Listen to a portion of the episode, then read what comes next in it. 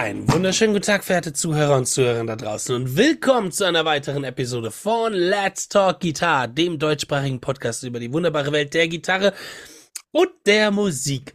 Und heute wieder versammelt in den heiligen Hallen der Podcast-Schmiedereien. Das bin ich, der Justin Hombach und natürlich der liebe Fabian Ratzak. Servus. Hallo Fabian. So, wir haben wieder einen, unseren Lieblingsgast hier in der Podcast-Folge, Yes. der da jetzt, glaube ich, das siebte Mal hier ist.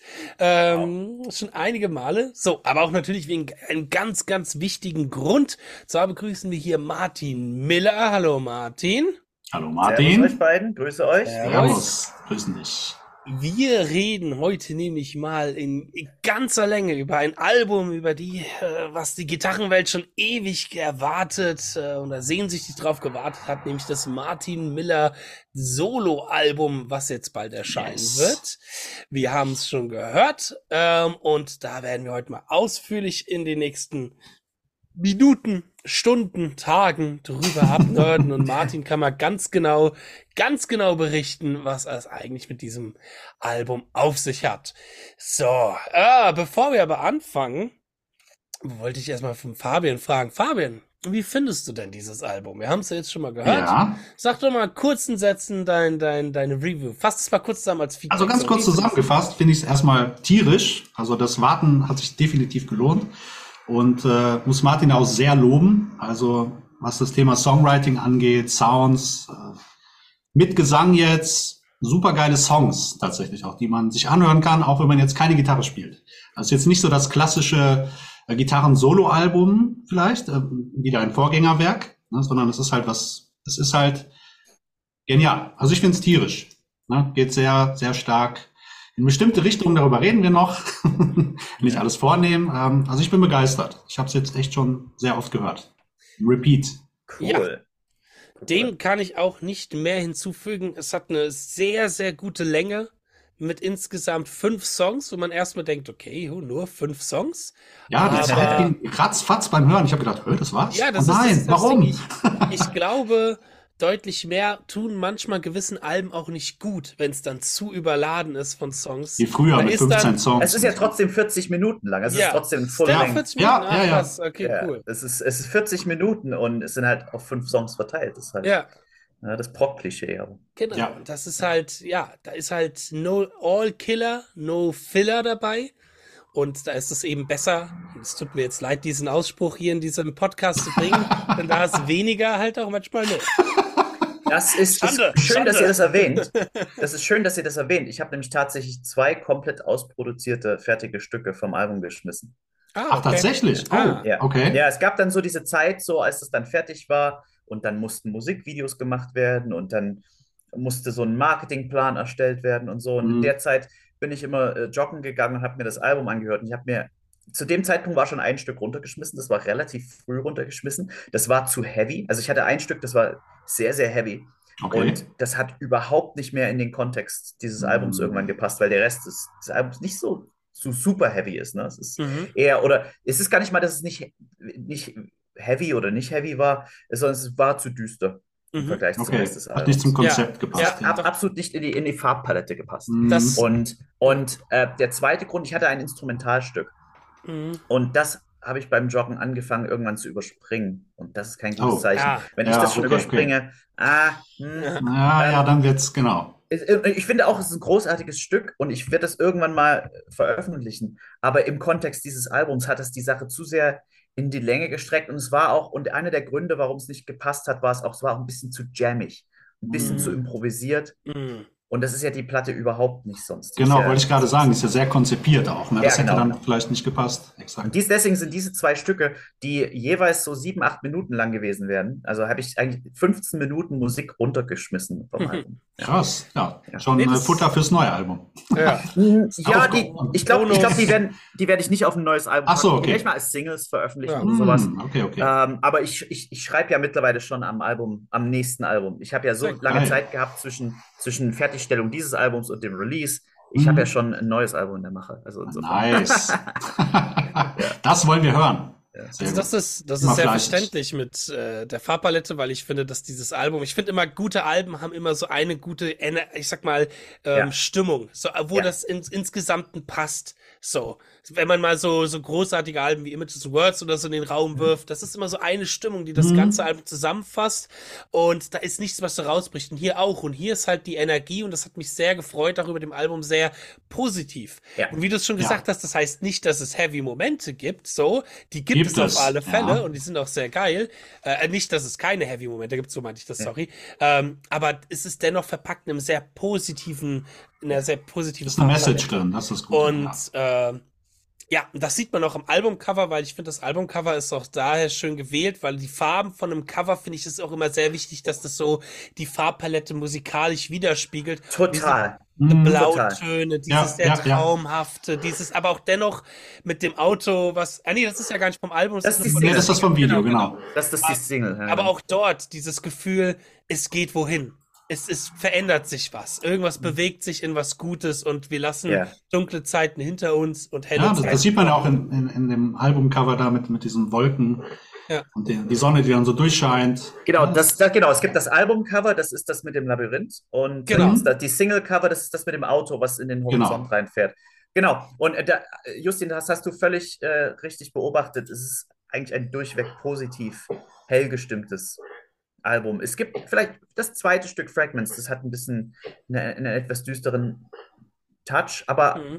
aber da ist trotzdem immer irgendwie in all dem, was ich tue, will, will ich immer so einen Funken Hoffnung ausdrücken. Mhm. Ja. Und ja, und ich, ich, ich, ich benutze jetzt im Vergleich zu vielen anderen Bands des Genres, die so halt so im Rock und Metal und Rock, Heavy Rock Bereich unterwegs sind, äh, benutze ich sehr viel Dur, sehr viel, mhm. sehr viele, äh, sehr viel melodische äh, Ansätze ja, eine, da ist eine grundpositive Stimmung in dieser Musik mhm. drin, eine positive Energie. Ich will, ich, will, ich will die Leute irgendwie anheizen, motivieren, inspirieren und nicht runterziehen. Ja, ja das, das hast du auch definitiv äh, gemacht damit. Das kriegt man mit dem Album auch gut mit. Ja. Gut, auch wenn die Texte teilweise, zum Beispiel hast du einen Text wie Left Inside. Der Text ist ja, da geht es ja um, um so Angststörungen und Selbstzweifel und solche Geschichten. Äh, der Text ist zunächst mal relativ düster, aber die Musik, die Musik ist eigentlich konterkariert das eigentlich. Mhm. Ähm, beziehungsweise ist auch da im Text wieder dann gegen Ende kommt der Umkehrschluss zum Positiven wiederum. Ja, Nein, lass uns später auch nochmal ja, über genau. die Lyrics gerne genau, sprechen. Ja, wenn so wir über die einzelnen Songs ja. reden. Ja, ja. Genau. Du hast es vorhin schon erwähnt, dass viel Zeit vergangen ist zwischen dem Veröffentlichungstermin und auch den, ich sag mal, den ersten Draftings, den ersten Prozessen, wo du es geschrieben hast. Ich glaube, das erste Mal habe ich was von einem Album gehört. Da war ich beim lieben Nico Schliemann 2018 mhm. oder so. Ja. Äh, da hat er mir Da hatte er schon Something gezeigt. New vollständig in den Händen. Ja. Ach, krass, ja.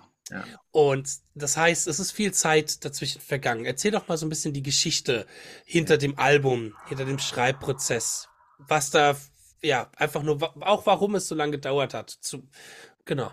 Ja, ich, ich bin nicht böse, dass es so lange gedauert hat. Es hat, hatte gute Gründe. Ähm, also erstmal habe ich ja irgendwann 2016 angefangen zu singen, habe dann mit der Martin Miller Session Band angefangen, habe mich dann mehr als, als Frontmann und Sänger in einer Band präsentiert. Und das war sozusagen, die, die Session Band war eigentlich, war so ein bisschen die Idee, dass ich, dass ich mich als Sänger ausprobieren kann innerhalb einer Band. Das war für mich ein Lernprozess. Dass das natürlich so erfolgreich wird, das, hatte, hatte keiner auf dem Schirm, ne? Und das habe ich dann halt immer weiter gemacht. Aber eigentlich war es für mich erstmal ein, ein Spielplatz zum Üben. Und dann sind, dann habe ich zwei Jahre, zweieinhalb Jahre lang gesungen. Und dann habe ich halt mal versucht, äh, eigene Musik mit Gesang zu schreiben. Das waren dann die ersten Gehversuche in 2018, so Mitte 2018. Und äh, dann kam sozusagen die, die erste, die allererste Idee, die ich für dieses Album hatte, die ich, die ich geschrieben habe, war das Intro von Left Inside. Mhm. Ich habe da diesen, ich habe da so einen, so Disco-esken Drum Groove programmiert. Das passiert bei mir ganz oft, dass ich mit einem Drumbeat anfange, dass ich mir ein Tempo mhm. suche und einen Groove mhm. und dazu eine Idee fasse. Ich, fällt mir viel leichter, mhm. äh, was zu finden, wenn, wenn irgendwie schon ein Beat läuft. Genau. Und dann war buchstäblich, ich, ich schwöre, ich habe die Gitarre in die Hand genommen. Das allererste, was ich gespielt habe, war dieses. Mhm. geil. Okay, geil. Ah, guck. Genau dieses Ding, genau dieses Motiv. Ähm, Und dann habe ich die Idee weiter ausgebaut und dann habe ich mal drüber gesungen und äh, mal geschaut, wie sich das angefühlt hat. Und es hat großen Spaß gemacht. Mein Gesang war damals noch nicht sehr gut, aber das, das tut ja nichts zur Sache. Ich habe auf jeden Fall, ich habe auf jeden Fall ex erstmal experimentiert. Ähm, und dann bin ich, ähm, habe ich mal Marius, meinen Tastenmann, einen Besuch abgestattet im Studio. Wir hatten alle seine Keyboards aufgebaut und so ein paar Ideen gesammelt. Er hat auch er hat ein paar Overdubs für meine Left Inside Geschichte. Ah, da wollten wir auch noch fragen, genau. Genau, er hat ein paar Overdubs dafür gemacht, so. Mhm. Äh, und, und dann habe ich mich halt mal hingesetzt und habe ich gesagt, ich, ich habe hier diesen, diesen, diesen Akkord, wenn, wenn ich einen, einen Dur-Dreiklang nehme und den, also in der, in der zweiten Umkehrung und ich bewege den Grundton einen Schritt nach oben und die Terzen einen Schritt nach oben und führe sie dann zurück. Also quasi eigentlich fast wie ein D-Dur, aber das, aber das G bleibt liegen. Das ist so ein Klavierding, so wenn man auf, auf dem Klavier so Sachen ausharmonisiert. Ich, mhm. ich will unbedingt mit, irgendwas mit diesem Akkord schreiben. Ich finde, der klingt so schön. Mhm. Und dann habe ich halt angefangen, dort äh, auch, auch wieder ein Drumbeat programmiert, erstmal ein Tempo gesucht und habe ich angefangen, mit diesem Akkord rumzujammen und dann ist halt in Marios Studio dieses Main Riff für Something New entstanden. Mhm. Und das war dann auch, das war dann, das war, war so eine Ideenfindungssession, die wir da gemacht hatten, weil da hatten wir alle Keyboards am Start und es war irgendwie cool, alle Sounds irgendwie gleich äh, zu finden. Äh, und mit diesem Hauptriff bin ich dann nach Hause und habe den Song drumherum geschrieben. Und das war dann der erste Song, den ich fertiggestellt hatte. Mhm. Und das war, das hat so, ja, drei, vier Wochen gedauert. Ähm, und dann hatte ich Something New. Also Something New existiert tatsächlich seit August 2018 in seiner vollständigen Form. Krass. Nicht fertig aufgenommen, aber in, wirklich in dem, exakt diesem Arrangement, an dem es dann entstanden ist. Ähm, mit, mit Demo-Texten, also ich, ich bin so herangegangen, ich habe mir tatsächlich irgendwelche äh, Plugin-Newsletter oder sowas ja, aufgemacht. Ne? Ja, ja, das stimmt. Hast, das hast du hier im Podcast ja, ja. auch schon mal genau. erzählt. Ja, ich Und hab dann, da war dann, das ist viel, ich bin ein bisschen erkältet, aber der, der Text von der Text von Something New geht dann Deep within me, there's a fire waiting for a spark to reignite. Und, was, äh, und der, der, der Demo-Text war Learn how to create lo-fi warmth and, and, and blah blah analog vibes in your dog. Aber ist es nicht unheimlich schwer, dann, wenn du vorher diesen, diesen ähm, Text gesungen ja. hast, dann deinen eigenen Text zu singen? Ja. Ist es nicht schwer dann? Ich fand es extrem hilfreich, denn ah, als, okay. wir dann die, als wir dann die Texte geschrieben haben, also mein, ich habe ich hab meinen Gesangslehrer, der Zach Ansley, mhm. ist, den habe ich auch als Co-Lyric-Writer an Bord geholt. Aus dem einfach ich will, ich will einen, einen erstens mal jemand, der. Native Speaker, ne? Native Speaker, mhm. ganz wichtig. Mhm. Ich finde, bei deutschen Bands ist es ganz oft so, dass man das Deutschsein so ein bisschen aus den Texten raushört. Das wollte ich, diesen Anstrich wollte ich ganz dringend, nicht böse, nicht böse gemeint, aber ich Nein, wollte ihn für meine Musik vermeiden. Ja. Mhm. Ähm, genau, und, und er ist auch, er ist auch ein Sänger und er, er weiß, was sich gut singen lässt. Das sind so diese Dinge, ne? Die ich mir, das, das wollte ich mir als Talent mit an Bord holen. Und äh, da war es sozusagen sehr hilfreich. Erstens war, standen die Melodien schon. Es standen die Menge an Silben, die in der Melodie drin sind. Stimmt. Und es standen teilweise die Vokale. Also ich habe dann gesagt, ja, diese Phrase endet auf O wir müssen, das müssen wir so beibehalten. Dann haben wir das Pferd sozusagen von hinten aufgezogen und gesagt, mm. gut, wir mm. brauchen jetzt eine, eine Line, die aus acht Silben besteht und auf O endet. Mhm. Und oh, das, das, war total spannend. Das, hat, das, das ist ähnlich wie der Drum Groove, den du dir erstmal platzierst. Wenn du erstmal einen Groove und ein Tempo hast, dann hast du ganz viele Ideen, ganz viele schlechte Ideen schon mal rausgeschmissen. Ja, ja, ja. das stimmt. Und das, das ist, mit dem Text ähnlich. Ja. Das hat mir wahnsinnig geholfen. Ich werde das in Zukunft weiterhin so machen. Mittlerweile mache ich so, jetzt arbeite ich an Album Nummer drei schon. Ähm, mittlerweile mache ich so, habe ich ein bisschen Erfahrung im Text. Mittlerweile habe ich tatsächlich echte Drafts mit, wo schon auch der, der lyrische Inhalt mehr verbaut ist und so, wo dann nur noch ein bisschen feingetuned werden muss. Also da ist noch ein bisschen weniger Nonsens. Mhm. aber ja, genau, aber die, die, die Lyrics für dieses Album sind aus reinem Nonsens heraus entstanden. Ja. Und der Klang, der Klang der Lyrics war wichtiger als, als die tatsächliche hm. Wortwahl. Okay, das würde mich so, auch mal gute Herangehensweise, ne? Interessant, ja. Würde mich und das, das geht vielen so. Das sagt auch äh, John Anderson von Yes so, das sagt Ian Gillen von Deep Purple, oh, dass es so ist. Okay. Ich, das sagt Neil Morse. Ähm, mhm. Ich finde tatsächlich, weil, weil, weil gerade Gesang ist, ist ja ein, ein musikalisches Medium, ähm, dass der Klang und die Singbarkeit, die, die Sanglichkeit eines Textes mindestens genauso, wenn nicht wichtiger ist als, der, als die als die präzise Wortwahl. Mhm. Es würde mich nämlich interessieren, was, was für dich auch vielleicht zuerst da war. War Mhm. zuerst für dich da schon das inhaltliche Konzept von einem Song, lyrisch gesehen, so, ah, ich würde gerne über das und das Thema reden oder über die und die Emotion, oder kam das im Prozess des Lyrics schreiben, sodass du dann mehr und mehr gemerkt, gemerkt hast, ah, hier möchte ich die Lyrics in die und die Geschichte verpacken oder dort und dorthin erzählen. Das kam im Laufe des, des Songwritings, also der, Mhm. der, im Laufe des Ausarbeitens der, Mhm. der Instrumentalparts tatsächlich. Hm. Ich, ich brauche dann tatsächlich, ich lasse mich gern mal von dem Song selber inspirieren. Ich, ich, ich kreiere irgendeinen Vibe und dann spricht dieser Vibe zu mir und der drückt mich in eine gewisse textliche Richtung, in, inhaltliche Richtung. Also ich hatte dann schon sehr konkrete Vorstellungen, äh, worum es in den Texten gehen sollte, wenn auch ich natürlich die Worte noch nicht gewählt hatte. Mhm. Mhm. Ja, aber Ja gut, aber der das, worum es so gehen, so dieses große Konzept, um dem es in diesem Album geht, also dieses sich versuchen neu zu erfinden, äh, auf die Schnauze fallen, wieder aufstehen, rinse and repeat. Mhm. Diese, dieser, diesen Zyklus, den ich damit mehr oder weniger beschreibe, der, das, das, das war mir schon relativ früh bewusst, dass es, dass es darum geht. Es geht auch zum Beispiel in diesem Album ganz wenig so um weltliche und externe Dinge. Mhm. Also ich, ich halte mich völlig aus Mhm. irgendwelchen politischen Fragen und gesellschaftlichen Fragen raus. Eigentlich, deswegen heißt das Album ja auch Maze of My Mind. Es geht eigentlich komplett um die Intros Introspektive Mhm. und um das, um das Innenleben eines Individuums. Sehr interessant, ja. Ja.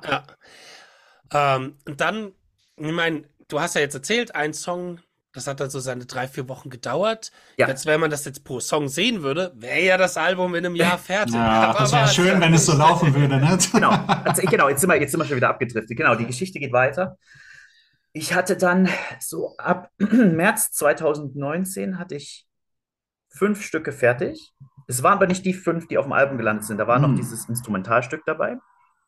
Damit bin ich dann in ein Studio gegangen äh, mit einem Schlagzeuger. Das, den erwähne ich jetzt nicht, aber ich, das ist eine Geschichte, die mich, glaube ich, sehr gut als Menschen charakterisiert.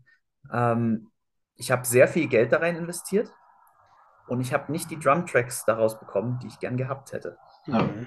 Ähm, es hat mir am Ende nicht getaugt, es hat nicht meine Vision wiedergespiegelt und dann habe ich die, das ganze Geld in die Tonne getreten und Mhm. ich habe lange an den, an den Drumtracks rumgedoktert und versucht, irgendwie was draus zu machen, aber es ist nicht, es ist, es ist am Ende so ein, wie soll man sagen, es war am Ende so eine Collage Hm, dies- okay. dieser Drum, dass es sich absolut nicht mehr richtig angefühlt hat.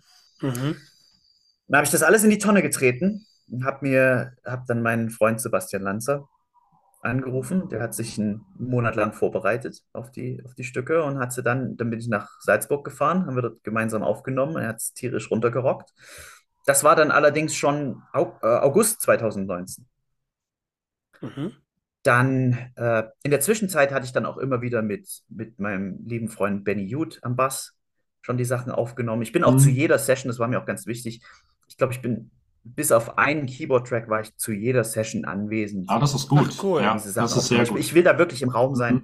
Ja. und meinen Input geben. Mhm. Denn ähm, ich für meine eigene Musik, bei, bei der Session-Band lasse ich jeden machen, was er will. Ist mir, ist mir völlig Mhm. Rille, wer da was spielt. Aber bei Aber meiner klar, du hast ja eigenen eine Musik, Vision für deine eigene Musik, ne? Darum geht's. korrekt. Bei meiner eigenen Musik bin ich sehr konkret unterwegs und da lasse ich relativ wenig Spielraum. Der, der, der Trick ist es, sich die Spieler zu suchen, die von Natur aus schon so spielen, wie man möchte. Ja. Ja, Das absolut. heißt, das heißt, die haben durchaus auch Ideen reingebracht, aber du warst dann die letzte Person, die auch vielleicht gesagt hat, nee, wir machen das so, wie ich mir das vorstelle, oder gab es auch die Momente, wo du gesagt hast, hey, ja, stimmt, das ist eine geile Idee, das würde ich gerne so nehmen. Natürlich, natürlich. Äh, Gerade gerade was so Fills angeht, das sind ganz viele Bass-Fills und Mhm. Drum-Fills auf der Mhm. Platte, wo ich mir sage, es ist mir jetzt nicht so wichtig, ob du ba- ba- ba- ba- ba- ba spielst Mhm. oder ba- ba- ba- ba- ba- ba- ba. Solange Mhm. du irgendwas in der Richtung spielst, wie ich es mir gedacht hatte. Mhm. Ja. Okay, ist mir das, ist mir das egal. Aber zum Beispiel, selbst dieses, da gibt es in, in dem Stück Web of Lies, gibt so ein kleines Keyboard-Solo, ne? Genau. Selbst das, Mhm. das Ja. hat Note für Note geschrieben. Echt? Ach so. Ach, krass, okay. Ach was. Da wollte ich nämlich fragen, ob du vielleicht auch selber teilweise gespielt hast, weil du bist Ja, ja. hab ich. Ah, sehr gut, cool, ja. Ich Das habe die ganzen, die ganzen, äh, naja, ich bin kein sonderlich guter Pianist. Ich muss das dann halt Take für Take für Take zusammenbauen. Ist ja egal. Aber ähm, genau, ich habe ja. ich hab halt die ganzen, die ganzen Programmierungen gemacht, die ganzen Sachen, die programmiert sind, solche Arpeggiatoren und Hm, ja. Loops und, und solche Geschichten sind ziemlich viel auf dem Album versteckt. Wollte ich gerade sagen, das, das Ja, ist sehr sehr aufgefallen, ne? Ja, ja. Finde ich gut. Ja. Und, äh, und alles das, was so, was so gespielt klingt, hat Marius gespielt. Okay. Mhm. Alles das, was so eine, eine klassische Performance-Geschichte ist. Und alles, was so in diese Programmierecke geht ähm, und Sounddesign-Ecke ist von mir. Das heißt, es ist auch eine Mischung Alles. aus, äh, ich meine, man kennt ja jetzt auch aus deinen Video Ma Videos den Marius mit seinen Mhm. ganz vielen Keyboards. Das Ja. heißt, es ist auch eine Mischung aus den analogen Kram von Marius, aber auch VST-Plugins, die du dann benutzt hast für Ja. äh, Synthes und so. Ach, cool. Genau. Mhm. Cool. Mittlerweile bin ich ja, das ist jetzt wieder, jetzt sind wir schon wieder bei Album Nummer drei. Mittlerweile habe ich mir selber einige analoge Babys zugelegt, Mm. mit denen ich arbeite. Also ich übernehme tatsächlich in diesem, was dies, diese Synthi-Produktion und, und Sounddesign angeht, übernehme ich immer mehr Verantwortung bei meinen eigenen Sachen. Mhm. Weil ich da auch wiederum ziemlich konkrete Vorstellungen habe, wie es klingen soll. Aber ich Cool. bin natürlich Marius, das muss ich jetzt mal an dieser Stelle sagen. Der Marius hat mich natürlich geprägt. Wir kennen uns seit, warte mal, seit 2000, 2002 möchte ich sagen. Ui. Also seit Aber 21 das sind schon Jahren. Jährchen, ja. Ja. Ja, seit 21 Jahren und ich habe halt immer mitbekommen, wie er kon konstant sein, sein Rig geupdatet hat und, und, und auch seine Sa Soundvorstellung entwickelt hat. Und er hat mich dann auch darin eigentlich gelehrt, was ein guter Synthi-Sound ist und was ein schlechter Synthi-Sound ist. Mhm, Was, was, was ist modern, was ist archaisch? Wo kommen die her? Was, hat, was gibt. Also ich packe nicht einfach nur irgendeinen Synthi-Sound drauf. Ich, wenn ich einen Synthi-Sound benutze, weiß ich auch, wo der herkommt und was für eine Tradition der hat. Oder Mhm, wenn ich eine Orgel verwende oder ein Rhodes oder was auch immer. Das ist, das ist cool, ja. Reden wir doch mal ganz kurz generell über das letztendliche Personal, was auf dem Album Mhm, mit dabei genau. ist. Äh, das heißt, am Bass hast du schon gesagt, dass Benny, oh, ich darf sie nicht immer wieder verwechseln, Jung oder Jut? Gut. Äh, Jut. Benny Jung war Gitarrist von Helene Fischer, ja. ähm, Schlagzeug ist dann jetzt Sebastian Lanzer letzten Endes auch. Ja, Sehr, sehr geil. Einer meiner Lieblingsschlagzeuger. Ähm, Keyboards bist dann du und der Marius und Mhm. der Rest ist dann alles von dir. und der Rest ist von mir, genau. Okay, also jetzt auch kein Album, wo irgendwie Gastsoli vorkommen oder alles der Martin. Ich bin, ich bin kein großer Freund von Gastsoli, das muss ich an dieser Stelle mal sagen. Weil, äh, vor- stopp, Äh, zurück. Ich bin kein großer Freund von Gitarren-Gastsoli auf Mhm. Gitarrenalben. Mhm. Weil ich der Meinung bin, dass die nichts Neues zur Musik hinzufügen, was der Eigentlich ist es ja nur so ein Originalgitarrist- Name-Dropping. Genau, es ist nur? Name- Name-Dropping, der Originalgitarristin nicht ohnehin schon beitragen könnte. Ja. Mhm. Ich, ich verstehe nicht, warum ich jetzt irgendjemanden für ein Gitarrensolo engagieren soll, wenn ich das auch selbst spielen kann. Ja, so Quatsch. Ja, es wird oft benutzt, um halt jemand vielleicht größeren und dann mit Ja, dem ja. Namen so ein bisschen auch das Produkt zu pushen. Ja. Ja, aber ich, ich, ich finde auf dieser Platte, ich, ich, ich mag das auch, auch generell nicht so, wenn man so, wenn man so dritt, also das heißt, schließt nicht aus, dass ich das mal mache, jetzt, jetzt kann, kann man dieses Interview dann in fünf Jahren rausholen. Das schließt nicht aus, dass ich das mal mache, aber ich mag es generell eigentlich mit meinen Kumpels zusammenzuarbeiten und Mhm. nicht mit großen Namen. Also nicht, dass meine Kumpels nicht große Namen sind, aber ähm, ich mag, wenn ich eine persönlich, einen persönlichen Bezug zu Ja. den Menschen habe, mit denen ich Musik Ja. mache. Klar, du teilst ja Intimität mit ihm, ne? Das ist eine Musik. Form von Intimität, Ja. ja, du, weil, weil äh, Musik ist Gefühl und du tauschst da deine Gefühle aus und äh, Ja. das ist, das stimmt, das, das, da hast du macht man sich auf eine gewisse Art und Weise emotional nackig, ne? Hast du auch vorhin schon erwähnt, und das fand ich auch sehr schön, wie du erzählt hast, dass du zu Marius gefahren seid und ihr habt dann so die ersten Ideen gesammelt. Das klingt auch wieder sehr stark nach Freunde, die sich im Proberaum treffen, um Musik zu schreiben. Ein Gefühl, und da haben wir schon oft hier im Podcast auch drüber gesprochen, was man tatsächlich im, im Laufe des Profimusikerwerdens schnell verliert. Gerade Weil wenn du dieses- Sideman bist oder so. dieses, ne? ja. dieses, dieser Spirit von, hey, wir treffen uns jetzt einfach und wir schreiben jetzt einfach mal was drauf los, das ja, gibt's halt echt im Profibereich Mhm. ganz, ganz selten. Nee, da kocht jeder leider. sein eigenes Süppchen. Genau, und dann- Und das war auch ein Großteil von diesem Album, was es war, gab halt wirklich diese zwei, drei Sessions bei Marius, wo wir halt Keyboards gemacht haben, da ist dann auch mal eine Idee, eine originale Idee geflossen oder so. Mhm. Aber der, ich, der Großteil, also die ganze Planungsphase ist natürlich bei mir im Heimstudio entstanden. Ist ja ganz Ja. Aber man braucht es auch in gewisser Weise, ne? Gerade wenn du ein Konzept verfolgst. Ne? Ansonsten zu viele Köche ähm, verderben die Suppe. Ich glaube ne? glaub nicht, dass sich diese Musik gut im Proberaum schreiben lässt. Mhm. Ähm, Mhm. weil da, da, da steckt so viel, da ist so viel Nachdenken äh, Mhm. involviert. Und du kannst auch diese, viele dieser Parts kriegst du auch nicht so aus dem Stand so zusammengebaut, dass du sie als Band gleich verwirklichen Ja, ja. kannst oder so. Da Mhm. muss man sich halt hinsetzen und, und die Sachen wirklich ausplanen und. Das ist, steht eher am Reißbrett. Jetzt ist das ja das instrumentale Personal, worüber wir gesprochen haben. Wie ist das denn beim Soundpersonal? Gemixt und gemastert hast es du? Produziert, gemixt, gemastert, alles ich. Ja. Geil. Also, weil das muss man auch sagen, das ist halt auch ein Das Album. sounds mega. sehr Deswegen dauert es ja so lang. Deswegen dauert es ja Ja, so lang für eine Platte. klingt. Ja. Das, das wird mich mal, das wird mich mal interessieren, wie da so auch ganz kurz auch mal dein Werdegang im Mixing war. Wie, Mhm. wie hast du dir das eigentlich dann so drauf geschafft, das auch so auf einem professionellen Niveau dann abliefern zu können? Ja. Gibt es auch wieder so ein paar Meilensteine. Also der erste Meilenstein war, dass mir damals mein Vater auf irgendeiner CD-ROM, aus irgendeinem PC-Magazin, eine Demo von Cakewalk mitgebracht hat Hm. so. so Sonar 1 oder so. Mhm. Ähm, dann habe ich halt angefangen, damit ein bisschen rumzudaddeln auf ganz horrendem Niveau. Das war Meilenstein Nummer 1, würde ich mal sagen. Ähm, Meilenstein Nummer 2 war, dass, dass ich mein erstes Soloalbum gemacht hatte und ich war zu der Zeit noch nicht so lange aus dem Studium raus und völlig pleite und ich hätte mir nie im Leben einen Mixing-Engineer leisten können. Dann habe ich es halt selbst gemacht. Ah, krass. Das Album klingt auch furchtbar, aber hey, das ist ein Meilenstein. ähm, und gerade wenn du jetzt, wenn das jetzt mit der neuen Platte vergleichst, so alter Schwede. aber dann Aber gut, das ist auch ein Lernprozess, ist auch gut so. Ja, ja. ja, natürlich. Das Entwicklung. akzeptiere ich vollkommen. Dass ich akzeptiere, dass, dass das so ist. Das, ich finde das gut. Ich finde das gut, dass man die Entwicklung hat. Ähm, ich ich, ich würde das niemals leugnen, dass es so ist. Ähm, dann der nächste Meilenstein war, glaube ich, ähm, ja, war die Session Band. Dann habe ich halt auch angefangen, die Session Band zu mixen. Mich dauernd gemixt, ne? Ständig Sachen veröffentlicht, die auch gemixt waren und so. Das Weil ist quasi geübt, ne, das Mischen, Mixen. Ständig geübt, genau, ständig geübt und mich ständig informiert und mein Equipment erneuert und ausprobiert und gemacht und, und dann an all diese Dinge, halt Gesang, Gitarre, Mixen, Produzieren, Songs schreiben, Lyrics schreiben, die finden dann halt, kulminieren dann halt in diesem einen Punkt, der am 31. März diesen Jahres. Geil. Nicht mehr lange. Ja, das wär, ist eigentlich Material auch für eine weitere Folge, die wir mal schon immer mal machen wollten. Vielleicht wärst du auch ein guter Gast für, nämlich wie lernt man eigentlich Mixing und wie geht man da eigentlich am besten vor? War schon immer etwas, worüber wir Kann ich sicher einen guten Input wollten. geben, weil ich Ja, es halt aus, aus der Warte des, des, des Genau. Solo-Gitarristen herausgelernt habe. Ne? Ja, ja, das würde uns mal sehr interessieren. Das halten wir uns mal in der Hinterhand. Ja, das, Gerade Mixen ist so wie ein Instrumentspiel, ne? Du musst da Ich liebe das. einfach- Ich kann das auch nicht aus der Hand geben. Ich bin ja so, so vom Naturell her ein absoluter Control-Freak, wie wir hier schon mehrfach etabliert haben.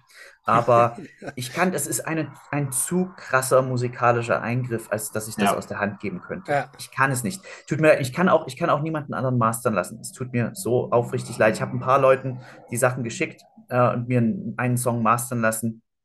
Und ich bin immer wieder zu meinem Original Ja, gerade wenn du deine Vision hast, die Leute können nicht in deinen Kopf gucken. Das Ja. Die Vision ist fünf nicht. Jahre gewachsen. Und ich, Ja. ich sage auch, für die meisten Leute ist es wahrscheinlich gut, wenn sie sich jemanden von außen reinholen, der eine Mhm. neue Perspektive liefert. Ja. Aber für mich ist diese Vision, der, der Prozess da von 2018 bis jetzt, der ist fünf Jahre gewachsen. Da kann nicht am Ende jemand mit, einem- mit einem Dampfhammer nochmal kommen und da drüber Nee. Das, das kann ich Nee. emotional nicht verantworten. Das ist, das ist ganz schön, wie der Fabian das vorhin gesagt hat. Das ist wahrscheinlich wirklich wie ein Instrument. Ja. Und Ja. wenn du halt Das- eben, wenn du halt eben, ich sag mal, dieses Instrument beherrschst, dann weißt du auch, was du willst. Du kannst es auch in dir selber kommunizieren. Und ich glaube, das ist halt gut für Leute wie jetzt ich, die halt eben dieses Instrument nicht beherrschen und dann auch nicht wirklich wissen, was sie wollen oder was sie verändert haben wollen. Dann macht eine externe Person ja auch sehr, sehr viel Sinn. Das ist, wie du gesagt hast, wenn du halt selber deine Gitarrenparts auch spielen könntest, warum jemand anderes tun, Mhm. wenn du selber auch weißt, wie es geht, so. Ähm, okay, aber gehen wir mal zum Recording-Prozess auch von gitarristischer Seite rein. weil Wir sind hier ein Gitarren-Podcast, da muss man Ab jetzt und auch zu klar. muss mal so ein bisschen mal Gitarre über. Gitarre sprechen, so, ist ja schon Gitarre-Album auch. Ist ne? ja auch viel Gitarre drauf. Oh ja, Ja, genau. ja, ja. Dann zeigen mal hier die Standardfragen. Welcher Amp hast du denn benutzt auf dem Album? Schnuckelchen. Ja, also der, der Main Amp ist ein Laney IRT Studio. Mhm. Den benutze ich seit Gott, seit, seit Menschengedenken. Äh, es ist einfach ein, ein saugeiler High-Gain-Amp. Also das meiste, was so High-Gain ist, ist der IRT Studio. Gerade was so die Lead-Gitarren angeht, aber ein Mods-Amp. Mhm. Ähm, Auch ein sehr, sehr schöner Sound auch. Ne? Also Ja, der Lead-Sound generell sehr knackig, sehr Ja, prägnant. ja, auch ja, ja. nicht zu effektgeschwängert, das finde ich ganz geil, ist sehr dezent. Genau, Ich richtig. pack nur Reverb und Delays auf Ja, habe ich mir gedacht, genau. drauf, Ja. genau. Ich mag den, den puren Sound der Gitarre. So, so Mhm. mit Chorus arbeiten ist irgendwie nicht so mein Ding. Das, Ja, ja. Das heißt Und- jetzt auch nichts gereamt, sondern einfach über den rein und aufgenommen und fertig. Die, die, diese ganzen Sachen, die ich mit dem gespielt habe, sind nicht gereamt. Hm. Es gibt aber ein paar gereampte Sachen tatsächlich. Es gibt ein paar der heavier getan. Da habe ich zum Beispiel ein Neural DSP äh, 14 NTS Plugin. Wollte ich gerade fragen, das sind so ein paar, die sind richtig. So die, die ganz, so heavy, die ganz harten, ja. zum Beispiel das, Ja, ja. das, so die ganz heavy getan in Left Inside und solche Mhm. Geschichten. Das ist dann, ist dann Neural. Ich habe auch gegen Ende dann der Produktion so ein Synergy Amp bekommen Mhm. und habe damit noch ein paar Sachen gemacht. Es ist tatsächlich auch so, wenn du die Rhythmusgitarren anhörst, die, es ist ja oft so, dass du bei, bei Heavy Rock und Metal-Platten einen Lead-Sound, einen Rhythmusgitarren-Sound und einen Clean-Sound oder sowas hast. Mhm. Und tatsächlich gibt es auf dieser Platte nicht den einen äh, Rhythmus-Sound. Okay. Mhm. Also es gibt Der- den einen Lead-Sound. Es gibt den einen Lead-Sound, ja. Wollte ich gerade sagen, das, man hört dich sofort raus, immer. Aber es hat auch nichts nur mit dem Sound zu tun, das hat Spielweise auch, natürlich. Hoffe ich zumindest. Ja, ist so, ist so. Aber ich, ich, was, was so die, die Rhythmusgitarren-Sounds, ich habe hab ich wirklich, habe ich den IoT Studio benutzt, habe ich die Plugins benutzt, habe ich den Synergy benutzt. Da habe ich, da habe ich mir ganz viel Spielraum gelassen. Und teilweise ist es auch so, dass ich von einem zum nächsten Part, zum Beispiel in, in dem Song Compass, da gibt es dann den einen Refrain, wo dann die Heavy-Gitarren langsam reinkommen, die sind aber erst ein bisschen milder, da habe ich was anderes benutzt. Da benutze ich einen anderen Sound bei der Wiederholung des Refrains oder solche Geschichten. Ähm, da habe ich mir, also was die Rhythmusgitarren geht, Arbeit angeht, habe ich mir sehr viel Variabilität gelassen im Sound, weil das auch mit den vielen verschiedenen Synthes einhergeht. Ich, ich Das wollte ich gerade fragen, weil das ist, ist nämlich auch schwierig teilweise. Ne? Je nachdem, was für Plugins oder beziehungsweise was für Synthesizer du da willst, passt der Gitarrensound jetzt dazu. Ne? Matscht das nicht und Bei den ganzen Synthes dachte ich mir auch jetzt gestern beim Hören, ai, das muss ja vom Mischen auch echt Das ist eine Herausforderung, sein, ne? weil Das- Synthes, ich probiere mich da auch aktuell so ein bisschen rum für meinen YouTube-Kram, um dort das ein bisschen aufs nächste Level auch zu bringen. Und gerade Synthes zu mischen ist ja der Horror, das haut dir ja alle Frequenzen weg. So, die sind ja überall quasi. Oh, Ja, ja. Da muss man dann oftmals zum Beispiel die Gitarre ein bisschen dünner machen, Hm. als sie Mhm. das eigentlich sein würde. Ja, wenn du die ja man nackt hören würdest, ne? Dreier, Ja. einer Dreierbesetzung spielen oder so. Ja.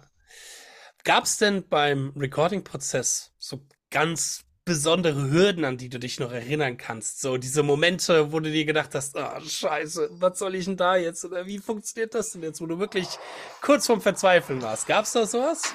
Also meinst du auf der Gitarre? Nur generell. generell. Okay, also auf der Gitarre weiß ich eigentlich genau, was ich tue. Ich, ich muss ehrlich sagen, so einen Song habe ich an einem Tag eingespielt, äh, während ich ihn schreibe. Ich, Mhm. ich, mal, mal prinzipiell, okay. Für mich ist äh, Writing, Recording und Mixing ein Prozess. Mhm. Ich habe keine verschiedenen Projekte dafür. Ich mache das alles in einem Projekt. Ja. Mhm. Ähm, und wenn ich einen, wenn ich einen Part geschrieben habe, dann nehme ich den sofort auf. Mhm. Und in 99% der Fälle bleibt das der finale Take. Hm, cool. Und ich schreibe die Stücke immer chronologisch. Oder was heißt immer? 90% der Sch Zeit schreibe ich sie chronologisch. Das heißt, der Part, den man zuerst hört, wird meistens zuerst geschrieben. Mhm. Dann kommt der nächste Part, der nächste Part, der nächste Part, der nächste Part. Manchmal habe ich natürlich eine Intro-Idee oder eine Refrain-Idee, die Mhm. wird dann anders verbaut. Aber ich gehe normalerweise häppchenweise vor. Ich, also ich packe ein Häppchen, Häppchen an Häppchen an Häppchen. Ähm, und auf der Gitarre weiß ich ehrlich gesagt so genau, was ich tue. Mhm. Da gab es eigentlich keine Herausforderung. Ähm, da weiß ich, da, da, kann ich gut abliefern. Ne? Mhm. Ähm, die Herausforderungen waren eher im Bereich Gesang, weil ich ja noch nie auf einem eigenen Song gesungen habe. Und es war ja auch so, und auch einer der Gründe, warum übrigens das Album so lang gedauert hat, ist, weil ich dann Ende 2019 den Gesangslehrer gewechselt habe Mhm. und komplett meine Stimmtechnik umgelernt habe. War das der Gesangslehrer, von dem du vorhin gesprochen hast, mit dem du auch die Lyrics gemacht hast, oder Genau. war das der neue dann? Das ist der, auf Das den ist der ich dann neue gewechselt. wahrscheinlich, ne? Genau. Das, Ja. ist, das Mhm. ist der neue, genau. Mhm. der, mit dem ich auch die Lyrics gemacht habe. Und, äh, und Gott sei Dank, dass das passiert ist, weil meine Gesang, mein Gesangssound hat sich dadurch massiv, massiv verbessert. Mhm. Und das hat dem Album, das hat das Album nochmal auf ein ganz anderes Level gehoben, auf jeden Fall. Mhm. Ähm, Cool. Und da, insofern habe ich da dann, dann haben wir 2020 und 2021 so immer so kleckerweise die Lyrics geschrieben. Und die habe ich dann immer gleich auch aufgenommen und genau, das, ja, Hast du den- sich einfach, ja. Und ich habe natürlich auch nebenbei die. Sessionband noch am Laufen gehabt, ne? Das ist doch Ja, auch, ja. unterschätzen. Ja. Hast du Vocals auch zu Hause aufgenommen dann? Vermutlich. Ja, ich habe mir, eine, ich hab mir, ich hab mir eine, einen Raum gemietet in, in Leipzig. Hm. In dem habe ich das teilweise gemacht. Und dann habe ich auch irgendwann mir eine Vokalkabine zu Hause zugelegt. Ach, geil. Cool. So Also richtig gebaut Ungestört zu oder, jeder Zeit. oder, oder so eine ISO-Box oder wie die heißen, diese Boxen, die man Ich habe eine, eine Vic-Kustik Vic-Booth. Ah, okay. Mhm. Mhm. Genau. Geil. Nice. Das macht Spaß, in den vierten Stock zu schleppen, das sage ich euch.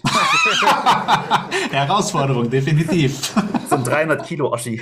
Ach du Scheiße. Ei, ei, ei. Wie war das denn ähm, bei den Gitarren? Ich meine, man kann es vermuten, du hast wahrscheinlich deine Signature-Instrumente gespielt. Ähm, oder hast du da auch noch irgendwelche Exoten dabei gehabt? Oder wie, wie war das so gitarrentechnisch? Was ist da am Start? Nee, auf dieser Gitarre ist eigentlich alles MM1 und, äh, und MM7. Mhm. Und ein paar Geschichten habe ich dann nochmal, als ich dann irgendwann diese Evertune-Gitarren bekommen habe, Hm? habe ich dann so ein paar Rhythmusparts nochmal aufgenommen und die ein bisschen vertitet mit diesem, halt mit diesem ultrastatischen Evertune-Sound. Hm. Mhm. Das tut aber nicht immer gut, muss man dazu sagen. Das, das nur manchmal. Manchmal ist es halt auch geil, wenn du dann irgendwie so, ein, so einen Ton hast. Da, da. Und der Ja, hat, der, halt, Ja. er hat halt diesen, diesen Vibe, ne? diesen, das fehlt, ja. das fehlt dann manchmal. Und da habe ich dann so sa- sagen selektiv noch ein bisschen mit, mit dieser RGD 7 String, die ich zu Hause habe, mit Evertune ein bisschen nachpoliert, würde ich es mal sagen. hm. Aber nur an den Stellen, wo es gut tut. Mhm. Genau, aber ansonsten ist alles MM1 und MM7.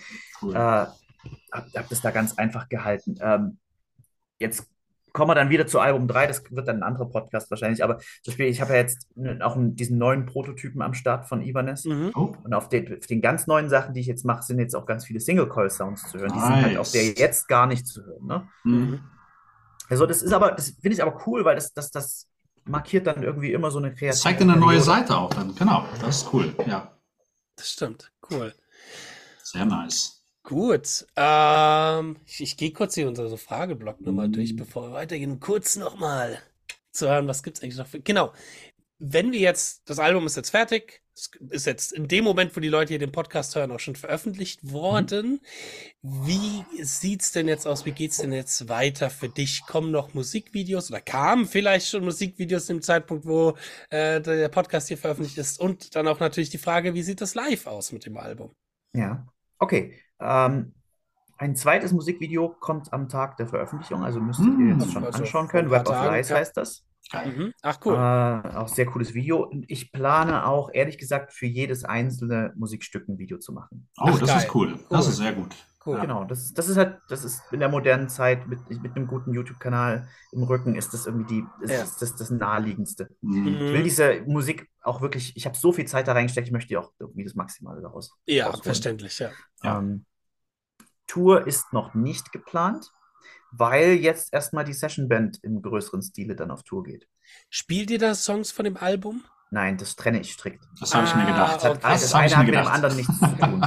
Ist auch Ah, richtig okay, so. krass. Ja. Ja, ja. Das ist, ist das richtig ist, so. wenn man jetzt auch die Kommentare so in den Videos liest, oh, warum ist denn jetzt noch ein anderer Drummer? Ja, das, das müssen die Leute erst noch verstehen lernen, Mhm. dass, dass mein Originalprojekt und das Coverprojekt zwei komplett verschiedene Bands Und das sind. schaffst du auch, genau damit schaffst du das auch. Weil wenn du jetzt da so hin und her und dann spiele ich mal da und dann hier und also für die Ja. Leute ist das dann schwierig. Ne? Die können das dann nicht selektieren. Was ist denn jetzt eigentlich die Band? Ne? Ich will auch, das, das ist auch, glaube ich, unfair. Also, wenn ich jetzt das nicht ankündigen würde und ich gehe dann auf Tour, und dann, dann, dann kommen die Leute, ich spiele das Something New und die fragen sich, wo ist denn das verdammte Pink Floyd Medley?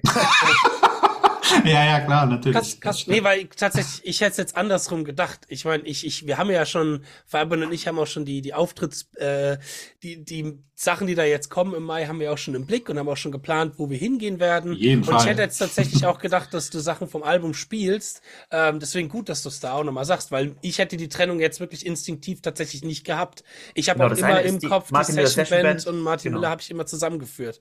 Ja.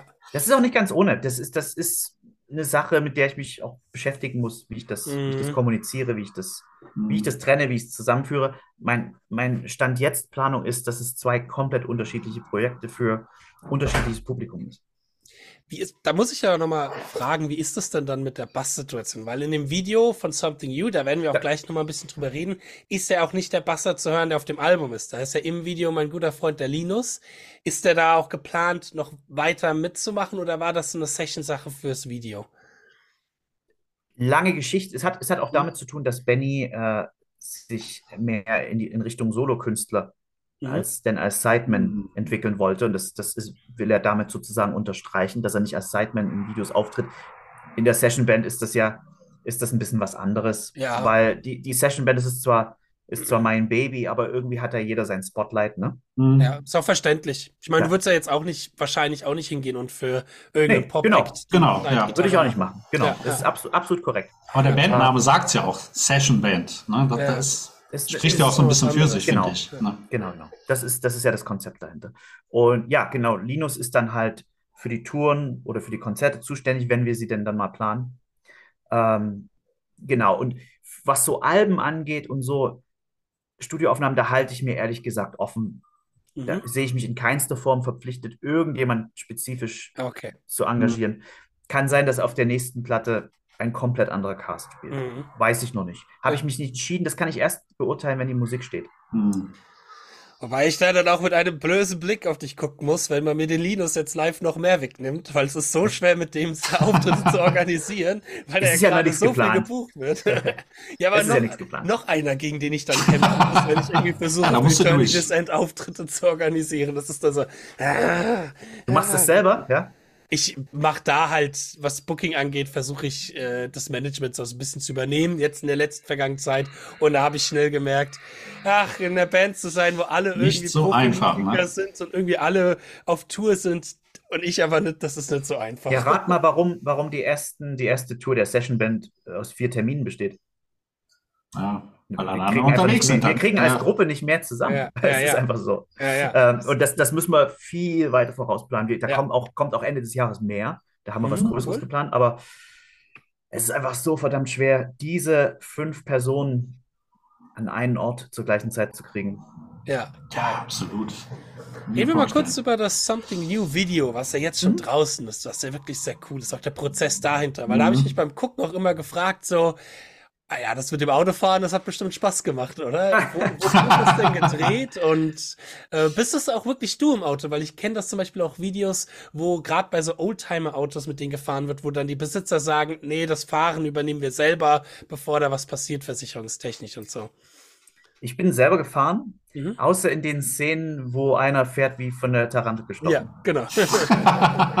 Aber, aber zum Beispiel die, die Auffahrszenen war auch ich. Das siehst du auch mein Gesicht. Also wir hatten so, Mhm. wir hatten wirklich, es war erstmal, es war im Grand Ballon in, im Elsass. Mhm. Mhm. Schön. Der letzte, der letzte perfekte sonnige Tag ohne Wolke im Mhm. September. Wir hatten so Glück, 2021 war das schon. Mhm. Hatten so ein Glück und ja, wir haben die- diesen 80er Jahre Porsche 924 und äh, du sagst es schon ganz richtig, der Besitzer, der hat mich dann ständig ermahnt, ich kann die Kupplung riechen, ich kann die Kupplung riechen und so.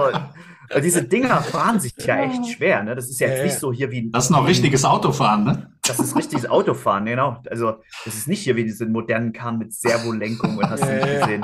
Allein in diesen Sitz reinzukriechen und die, den Gurt ranzumachen, ist schon irgendwie ein, eine Ja. Aufgabe. Aber diese, zum Beispiel, ich habe auch tatsächlich ein paar gefährliche Szenen gemacht. Wir sind dann halt, das kannst du eigentlich kaum erzählen, wir sind natürlich in, diesen, in dieser, in diesem, ist ja öffentlicher Verkehr gewesen, ne? Mhm. Ähm, wir sind dann durch diese Serpentinen gefahren, so mit Tempo 80. Und der Typ hing im Auto davor, da ist Manu drin gefahren, ja.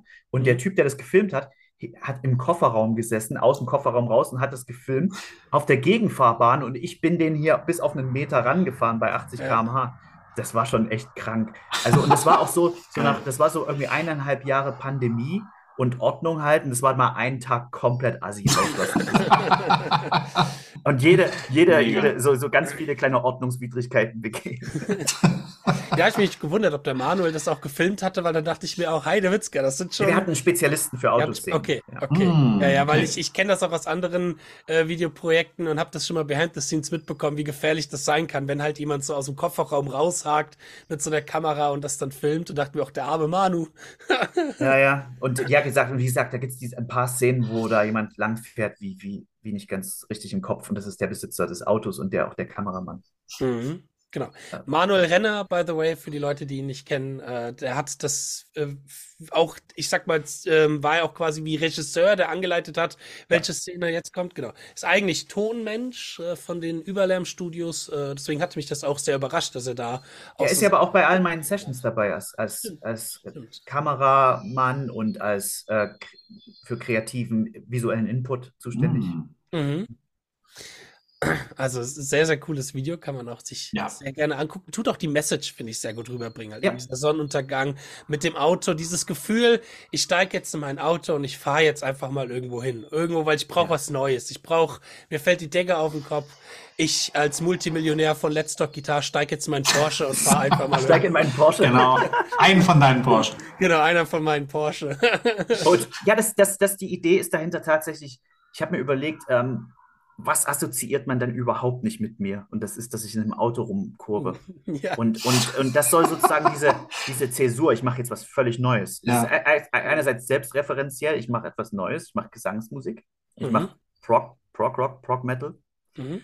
Und natürlich, und natürlich die Idee, ähm, womit, wo bin ich, wird mein Name überhaupt nicht in Verbindung gebracht. Das ist ein Auto und das, das ja, unterstreicht sozusagen die Message des Songs so ein bisschen. Und natürlich auch die Idee, auf einer Reise zu sein Mhm.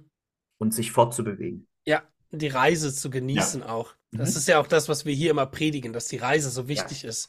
Ähm, und du die ja auch selber hier auch schon erwähnt hast mit dem Gesang, dass das oder mit dem Mixen, dass das alles eine Reise ist, die du auch akzeptieren musst, einfach irgendwie. Ja. Ja. Aber das ist ein guter Übergang.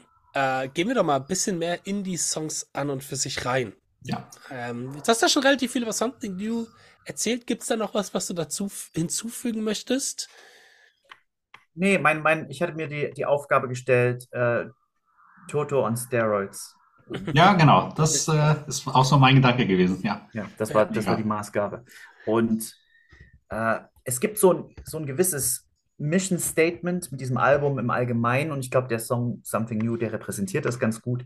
Ich wollte eine progressive Scheibe machen, aber ohne die typischen totgelatschten Prog-Klischees. Mhm.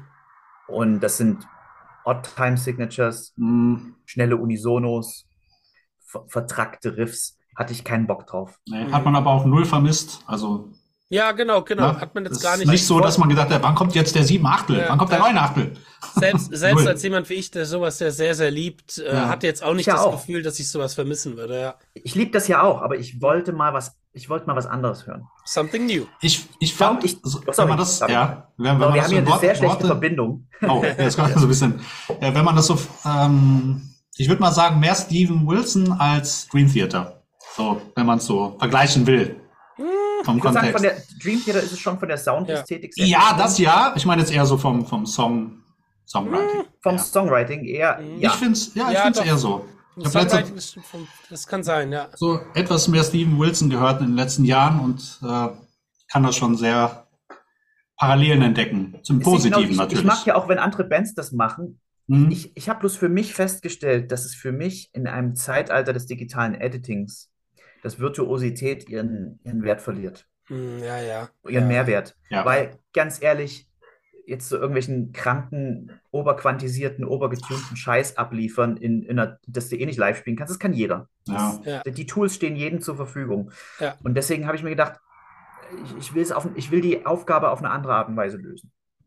Das ich ist will wirklich schön pure gesagt, ja. Melodik, für mich sind Melodik, Groove, Songwriting Ja. an oberster Ja. Stelle. Und ich, ich, ich liebe ja Komplexität, aber die Komplexität darf dir nicht ins Gesicht springen.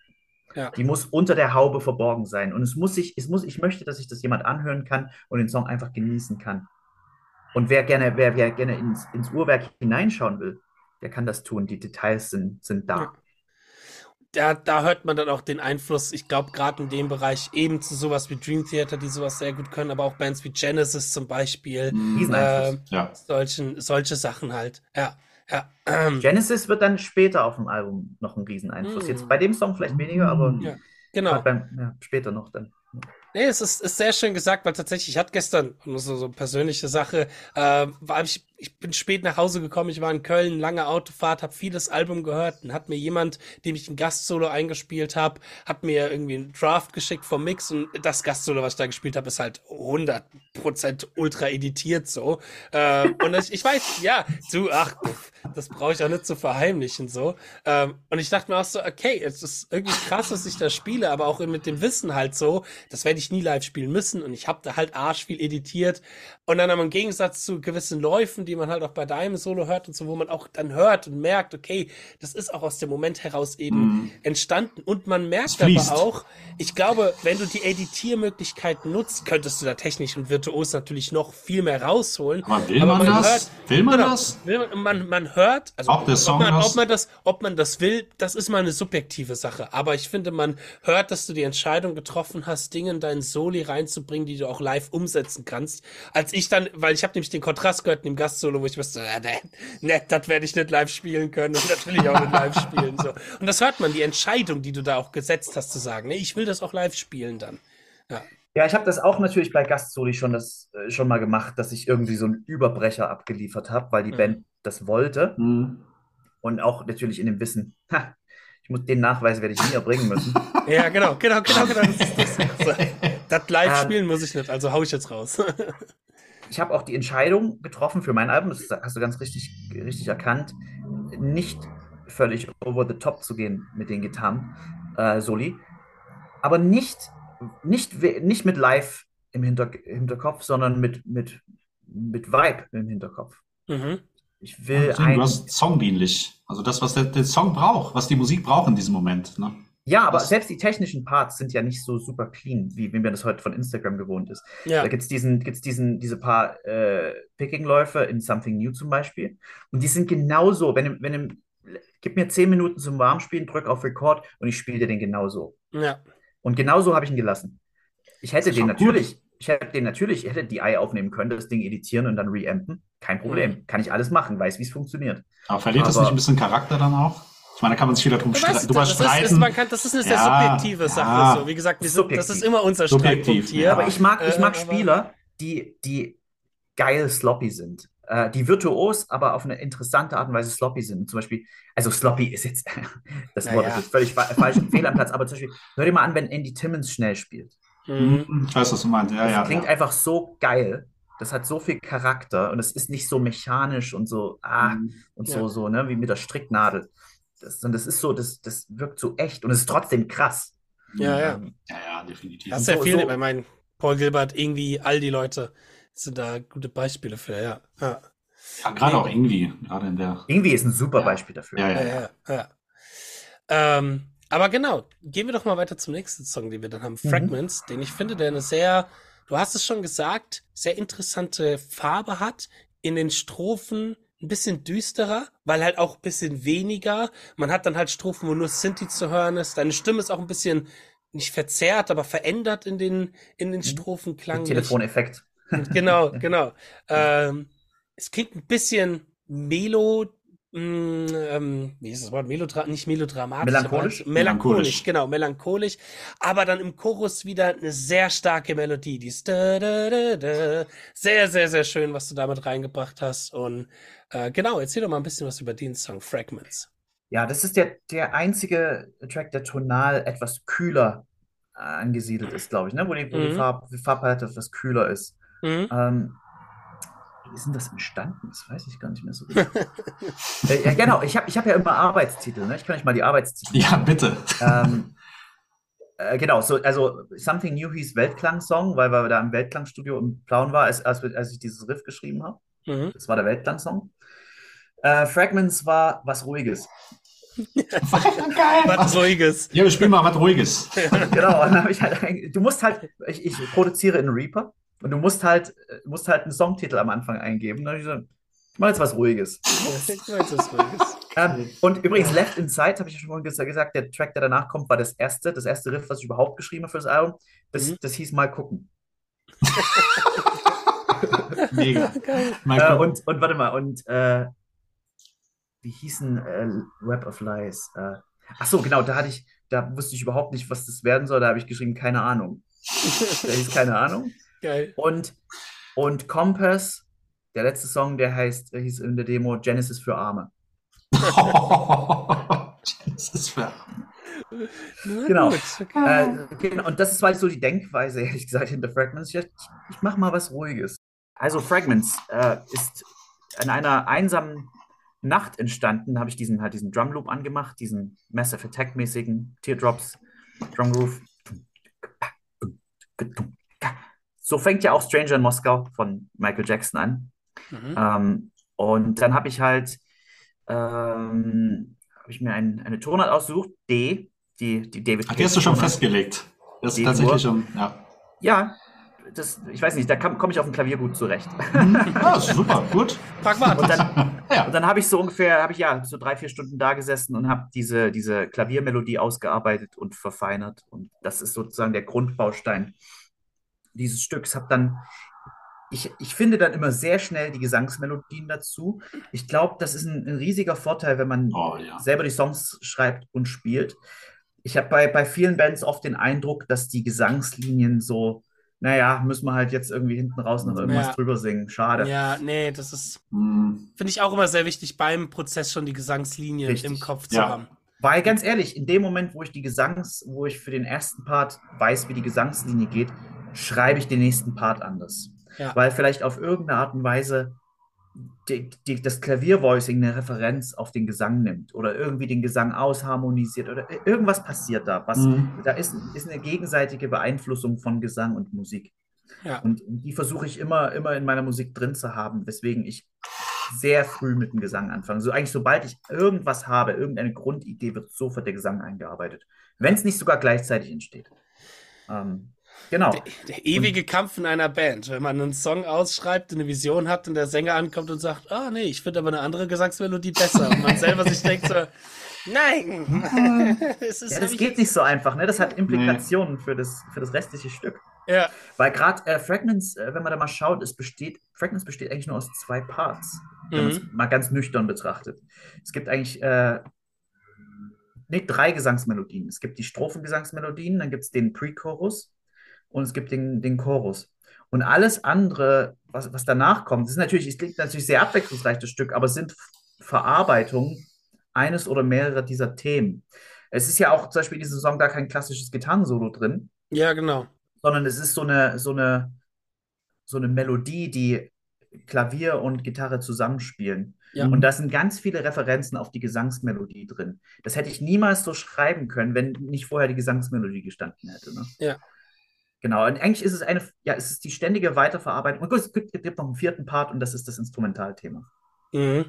Ähm, und irgendwie werden diese vier Parts die ganze Zeit während des Stücks über die sieben Minuten hinweg oder wie lang es ist, äh, ständig weiterverarbeitet. Ich glaube, es ist sechs Minuten. Nur. Ja, ich finde es auch sehr schön, was du da machst in den Strophen, dass die erste Strophe auch nicht wie die zweite Strophe ist, sondern es mhm. baut sich auf. In der zweiten Strophe kommt dann die Gitarre auf D dazu und solche Geschichten, so Kleinigkeiten, die ich auch immer in Musik sehr schön finde. Wenn die Strophen Details, von, einem, ja. von einem Konstrukt her, von einem harmonischen Konstrukt her zwar gleich sind, ja. aber dann im Arrangement sich hier und da immer noch mal ein bisschen. Dass es nicht dieser typische Copy-Paste-Effekt ist. Ne? Genau. Ne? So nach genau. dem Motto. Ja, ja.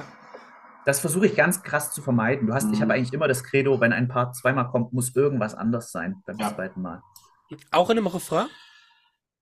Ja, zum Beispiel, da kann man, können wir wieder auf Something New zurückgreifen. Äh, der dritte, der dritte Chorus ist sowieso komplett anders, weil der aus diesem, aus diesem Instrumentalteil rauskommt und diesem A Cappella startet. Mhm. Äh, aber, und, und, wenn du mal schaust, wenn du die drei Chorus analysierst, dann hast du jedes Mal ein anderes Ende. Ah, okay. Das heißt, die, die, die, wie die Phrase endet, ist jedes Mal anders. Mhm. Grundlegend cool. anders. Weil cool. es immer in einen anderen Part führt. Ich versuche sozusagen auch die Übergänge zwischen Part nicht so copy-paste-mäßig zu machen, sondern ich versuche mhm. wirklich immer die Übergänge ja. zu komponieren. Aber nicht so mit dem Holzhammer, so genau. hier ist Takt zu Ende, mhm. hier fängt nächster Part an, sondern fließender Übergang. Ja. Ja. Und in, in, Fragments hast du, hast du drei Refrains und die sind jeweils von der Intensität her sehr anders. Mhm.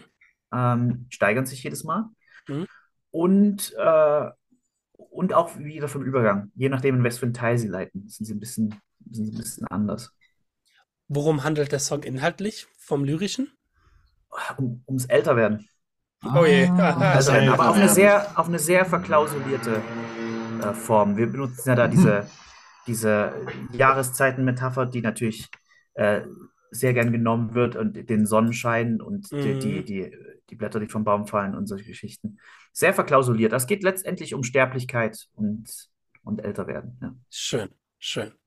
Gut, das war Song Nummer zwei, Fragments. Kommen wir zu Song Nummer drei, Left, Left Inside. Ein Song, mhm. den ich zuerst angefangen habe zu hören und mir gedacht habe, oh, okay, Klingt ein bisschen Depeche Mode-esque. Du hast schon gesagt, dieser, dieser Disco-Beat, der ja, da anfängt. Geil, aber ja.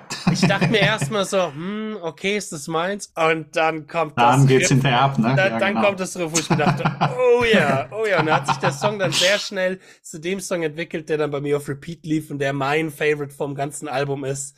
Unter anderem, weil er halt eben so sehr, ohne das jetzt negativ zu konnotieren, aber sehr klischeehaft anfängt mit einer relativ schönen, aber klischeehaften Melodie und dieses 80er Jahre Synthie-Pop-mäßige, aber dann halt dieser heavy Seven-String-mäßige Riff. Ich würde jetzt mal vermuten, es ist eine Seven-String. Ja. Ähm, reinkommt, was richtig Dream Theater-esque ist. Dumm, dumm, dumm. Ein bisschen früh dominant drin. Ich ah, muss auch direkt an dich denken, ja, ja. Ne, dass du da gerade sitzt und das hörst. Genau, das ist der einzige Song, bei dem solche Geschichten eigentlich drin sind. Ne? Mhm. Das, das habe ich mir für diesen Song aufgegeben. Es ist lustig, weil auf eine, auf eine Art und Weise ist es wahrscheinlich der, der lieblichste, poppigste Song. Ja. Und gleichzeitig der heavyste, der heavyste. Song. Mit einem Breakdown am Ende sogar. Ja, Schön dieser Breakdown am Schluss. Ja. ja, ja, sehr geil. Da ist ja, der ist am, am Schluss dieser Schrei drin. Genau. Oh, der ist mega. Ja, ja, dieser Scream, ja. genau. Und der ist, der ist rückwärts abgespielt. Den habe ich, ich rein, einfach ins Mikro gebrüllt und dann Ach, rückwärts abgespielt. Ja, Geil, geil. Geil. Ja. Genau. Ja, das, das, ist eigentlich die, das ist so wahrscheinlich die, das ist das, das, das Interessante an dem Stück. Das ist, mhm. das ist so, die, was so das Spektrum der Tonalität angeht, wahrscheinlich das breiteste Stück ist. Ja. Nee, das finde ich auch äh, sehr schön, wie sich das später hinaus entwickelt. Ein sehr, sehr geiles Gitarrensolo. Da oh, gehst ja. du dann auch mal ein bisschen in den Shreddy-Bereich, in den Petrucci Und da wird es ein bisschen Fusion-mäßig. Ja, genau, so ein bisschen Fusion-mäßig. Ja. Ich finde die, diese beiden Mini-Kicks von der Orgel ganz geil. Zuerst dieser Slide und dann mhm. diese kleinen Kicks, die da reinkommen. Äh, mega, mega geil. Ähm, aber dann natürlich auch vom Picking her, oh, das, da ist mein Alternate Picking Herz, glaube ich. Da muss ich, da muss ich den Tech, ja, da muss ich den Technik-Nerd jetzt mal rauslassen. das war dann so, ah, schön, schön. Und noch Sweeper Patio mit Tapping drin. Ah, und ah, geil. Ich habe ich hab mich sehr gefreut. Der Justin war glücklich. So, ist doch für jeden so, was Justin, dabei. Ja, genau. genau, für jeden was dabei. Nee, sehr schön. Und ja, auch mit Synthi-Solo so, ja. auch dabei, ne? Synthi-Solo, genau. Schön auf dem Moog von Marius. Äh, das hat er tatsächlich, das hat er improvisiert. Das haben wir hm. im Studio drei, vier Takes gegeben und gesagt, nice. der ist es. Ja. Er ist ja auch ein krasser Typ, ne? Naja, klar. Natürlich. Und ja, diese, diese, ich bin, das war so, da bin ich ins Studio gegangen mit ihm, da hatte ich das Stück schon fertig bis zum Solopart. Mhm. Und dann hat er halt noch ein paar äh, analoge Synths drüber gelegt und Geschichten. Äh, und dann haben wir sozusagen an der, an der, dann haben wir so ein bisschen vor Ort an der Solo-Sektion gearbeitet und da kam er auch dann mit diesen Orgeleinwürfen um die Ecke. Mhm. Äh, genau, und dann gibt es dann die, die klassischen Martin Miller, daran erkennt man dann auch an dem Solo, dass du das bist, weil das sind also diese klassischen Martin Miller-esken Fusion-chromatischen ja. Lines, die da drin sind. Und ja, und so mit Slash-Akkorden, was, was mhm. du so normalerweise im Metal so überhaupt nicht hast. So. Ja. ja. Ja, sehr, sehr, sehr, sehr, sehr schön. Worum geht's da inhaltlich? Left Inside. Das ist ein bisschen die andere Seite der Medaille von Something New. Es ist ein bisschen selbstreferenziell auf, ich bin jetzt Songwriter und singe plötzlich. ähm, aber äh, die etwas weniger optimistische, die etwas, äh, vielleicht die etwas ähm, pessimistischere, ängstlichere Seite äh, mhm. beleuchtet. Mhm. Geht sozusagen um die, um die Stimmen im Kopf die mir äh, ständig sagen, dass ich nicht gut genug, genug bin, das Imposter-Syndrom mhm. sozusagen. Aber auch hier wieder ich, will ich dafür sorgen, dass, dass wir irgendwie mit einer positiven Message aus der Sache rausgehen. Der letzte Refrain äh, äh, schiebt die Stimmen ja dann zur Seite. Mhm. Der, der Refrain ist sozusagen, es sind die Stimmen in deinem Kopf, die dir ständig erzählen, dass du nicht gut genug bist. Und der letzte Refrain, da ist sonst ist, äh, die, die, ich glaube, die ersten zwei Refrains, da heißt es, äh, There is no need to try. Und im, ähm, und im letzten Refrain ist dann Hope is all that is left inside. Hm, ja, stimmt. Or, or, or, I won't let them be my guide. Also ich, ich, mm. ich lasse mir von den Stimmen nicht vorschreiben, was ich zu denken habe. Mm, genau, ist das ist so die, die, die lyrisch, der lyrische Ansatz. Das ist sehr schön. Sehr, sehr geiler Song. Mein, ja. mein absoluter Favorite von dem Album. Der hat mich gestern gut durch die, durch die Rückreise von Köln nachts um drei gebracht. nee, es war, war euch, es war euch ein schöner Moment, weil gestern war so voll der fette rote Mond am Himmel. So, natürlich, weiß ich, optische Illusion, warum der Mond fett und rot ist, aber irgendwie war das schön. So, ah, die Ja, Nacht, genau die die Stimmung. Autobahn, ja, es war genau die Stimmung so. Irgendwie, genau. Und ich finde auch, das wollte ich generell sagen, das Album passt auch sehr gut zu der Jahreszeit, wo es rauskommt. Frühling, Neubeginn, der Winter hinter sich lassen. Something Nochmal da, new. um diese, genau, Something New, nochmal diese Farbe vom Album generell äh, aufzugreifen. Das ist, Das, das war ganz, das war tatsächlich so. Ich hatte dann irgendwann im, im September die Masters abgegeben mhm, und wir hätten es halt im Dezember noch raushauen, November, Dezember raushauen können. Aber einer der Beweggründe, das nicht zu tun, ist, weil das ist absolut kein Winteralbum. ja, Hm. Es Und das Ding ist ja auch, wenn du was in dem Jahr raushaust und wir haben schon das nächste Jahr, ist das Ja. immer doof, oder?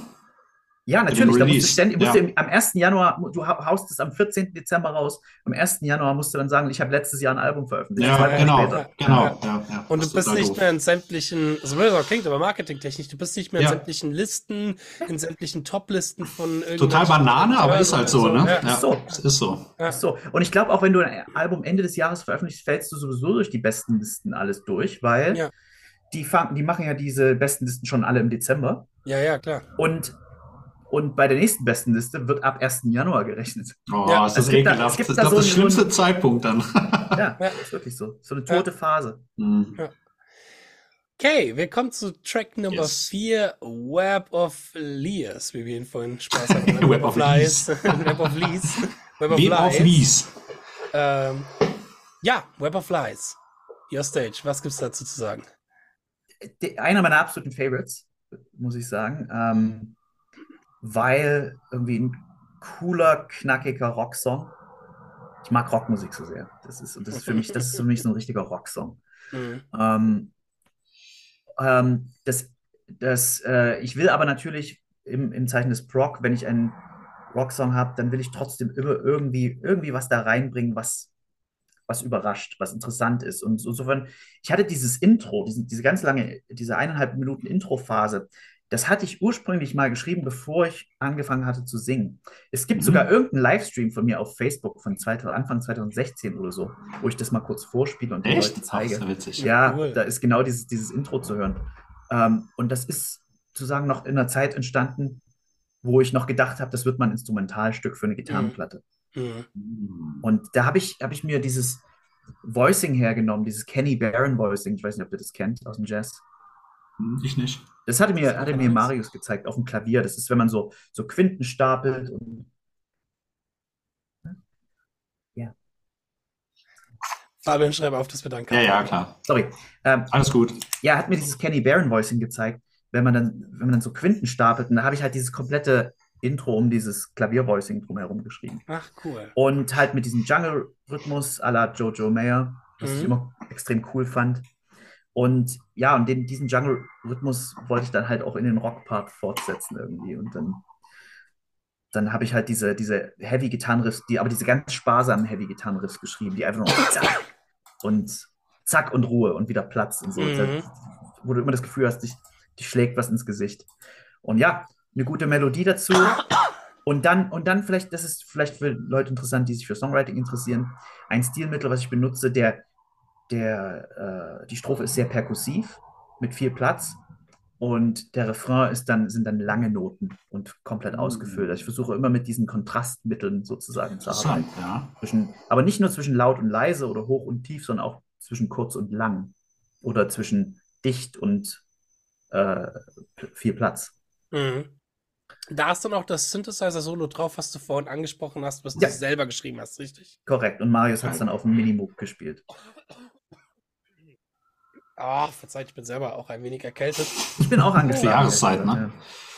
Ja, das Schlimm, schlimm. Ah, gestern die Nacht war Soll ich lang. denn sagen, ich bin der Älteste, ich bin topfit? Der, der Fabian. Der Fabian Warte ab, morgen bestimmt Husten, Schnupfen, alles. Die, und die war ganz wichtig war mir noch, dass ich dieses Intro da nicht einfach nur so ranhänge an den Anfang und dann sterben lasse, Mhm. sondern ich nehme ja dann nochmal Bezug in der Solo-Sektion. Ja. Lustig, lustigerweise, die ist so inspiriert von der Pat Metheny Group. Ähm, ich weiß nicht, ob ihr den Song Follow Me kennt. Mhm. Nee. Äh, Wo er mit diesen, diesen ähm, Flageolets dieses Thema spielt. Ist ein so geiler Song. Hört mal an, Follow Me, Pat Metheny. Follow me. Ähm, und da ist es so, das ist, der spielt halt so ein wahnsinnig lyrisches, melodisches Solo, aber über eine Akkordfolge, die sich nicht ständig wiederholt, sondern ständig, ständig weiterentwickelt. Oh, interessant. Mhm. Es gibt ja auch da ein paar Wiederholungen in der Solo-Sektion, aber letztendlich ist es eine, eine, so eine amorphe Form, die sich ständig vom einen zum nächsten Akkord entwickelt. Mhm. Und das Solo schlingelt sich dann so durch. Und es gibt dann eine, einen interessanten, interessanten Punkt. Ich hatte das, als ich mit dem ersten Schlagzeuger diese Platte gemacht hatte, hatte ich dieses Stück noch nicht bereit. Da war das Instrumentalstück an der Stelle. Und dann hatte ich halt noch ein paar Monate, bis dann Sebastian Lanzer die Sachen eingespielt hat. Und dann habe ich halt noch dieses Stück nachgeworfen, was dann letztendlich das Instrumentalstück ersetzt hat. Und das habe ich original. Sebastian ist ja sehr, jemand, der sich sehr gerne, sehr gut vorbereitet. Ich habe das Original einen Tag, bevor ich nach Salzburg gefahren bin, fertiggestellt. Und das haben wir als allerletztes eingespielt, nachdem alles andere im Kasten war. habe ich gesagt, so, ich spiele jetzt mal dieses Stück vor. Du machst jetzt ein paar Notizen und wir spielen das ein. Und dann hat er Mhm. das halt zum ersten Mal gehört und dann haben wir das innerhalb von zwei Stunden eingespielt. Krass. Das war heftig, heftig. Ach, dieser Typ. Der Hammer, der Hammer. Äh, Der Hammer ist natürlich auch der nächste Song, den wir jetzt haben. Wahrscheinlich der Genesis-inspirierteste Song hier auf dem Album und der Korrekt. längste auch mit 10 Minuten. Die 10-Minuten-Marke ist hier überschritten worden. Mhm. Äh, Compass Beneath the Light. Wie schaut's denn da aus? Was, warum ist das Genesis für Arme, aber dennoch? Pass auf, ich würde noch, ich würd noch lustigerweise sagen, lyrisch übrigens Web of Lies. ah, stimmt, Äh, hab ich voll vergessen. Sorry, Äh, sorry. Das wollte ich noch loswerden. Dass ich ich, ich habe ich hab mich ja natürlich auf die Trolle gefasst gemacht, wenn ich dann anfange, eigene Musik zu machen. Die gibt es ja sowieso. Ich glaube, wenn ich dann eigene Musik mache, äh, schlagen die dann auch gerne nochmal für diesen härter zu. Und das, das, das, das äh, Stück ist ein Message an die Internet-Trolls. Hm, Hm. gut. An Leute, denen die anderen Leuten nichts Gutes gönnen können und selber. lautstark zum Ausdruck bringen wollen hinter ihrer anonymen Wand. Ich lieb sie. Wir lieben sie Ja. alle. kann, kann man immer sehr viel Man muss sie lieb haben, dann geht das schon. Ja, du musst. Die müssen einfach mal gestreichelt werden. Ja, ja, genau. genau. genau, genau, Man muss einfach immer freundlich zu Dann werden sein. die noch dann eher werden aggressiver. nee, eigentlich nicht. Wenn Nee, die noch auch- aufbrausender. Aber dann kommt irgendwann der Knackpunkt. Ach, die sind gelangweilt, die wollen das ja. Ja, Die das Evolution wird sich um sie kümmern. Ja. Ist geil. Ja, aber genau, dann der Der Kompass. ja. Kompass, Ja. schön deutsch. Das Kompass. war zu der Zeit, das habe ich, das Stück habe ich zu der Zeit geschrieben, als wir mit der Sessionband das Genesis Medley gemacht haben. ah, okay. Mm. Genesis rauf und runter gehört habe und, Mhm. und mich sehr intensiv mit der Musik wieder beschäftigt habe, die ich seit Kindesbeinen an kenne. Mhm. Aber habe mich nochmal wirklich intensiv beschäftigt. Und ich glaube, die, die meisten Bands, die, die sich so Genesis-Anleihen liefern äh, lassen, die nehmen sie sich aus den 70ern.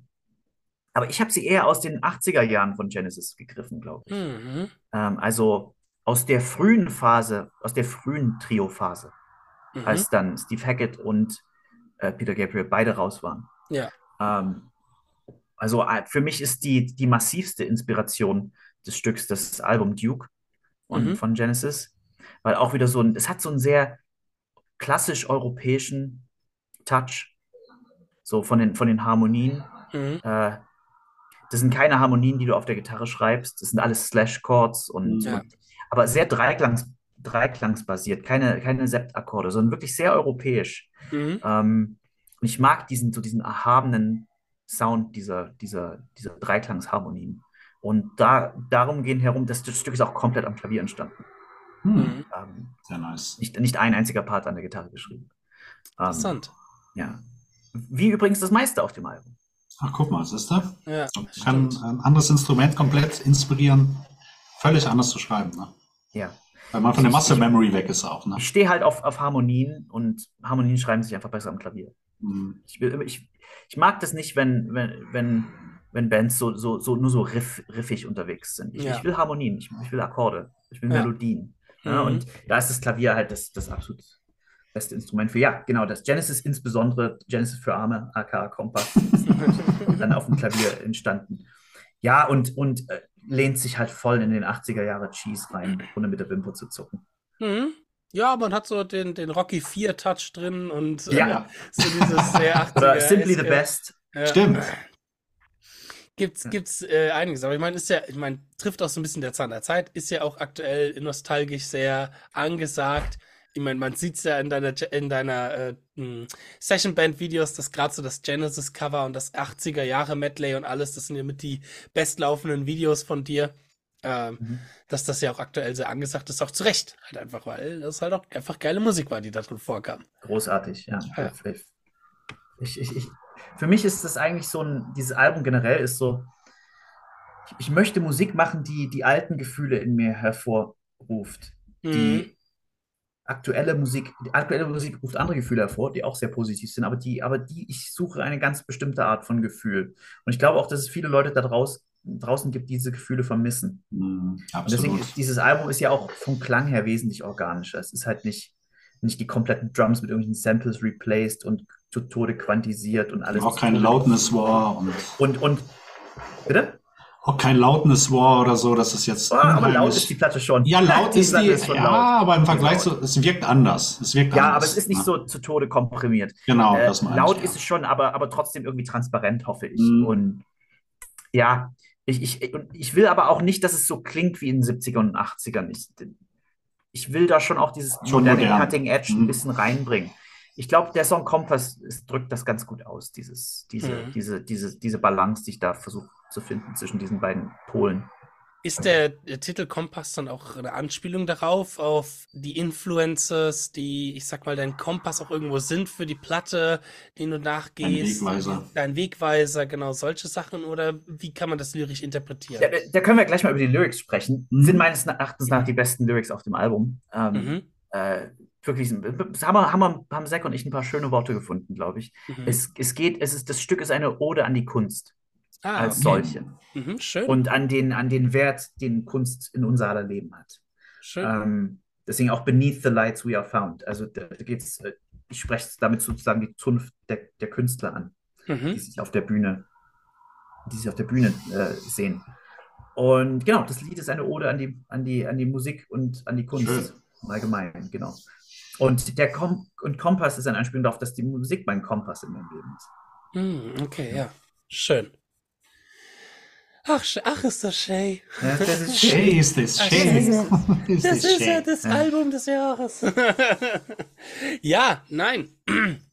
Damit wären wir ja, das ist ja das Schöne bei fünf Songs, dann ist man da auch von der Besprechung schneller durch als die, die zwei Stunden, die ich hier mit Raphael Ja Torino gut, äh, da, habe. musikalisch ist, ist noch sehr viel verpackt, glaube ich, in dem Stück. Ja, Wenn, wenn ihr mal äh, zum Beispiel guckt, was ganz interessant vielleicht sein könnte, es ist, glaube ich, ein vier Minuten Instrumentalpart drin Mhm.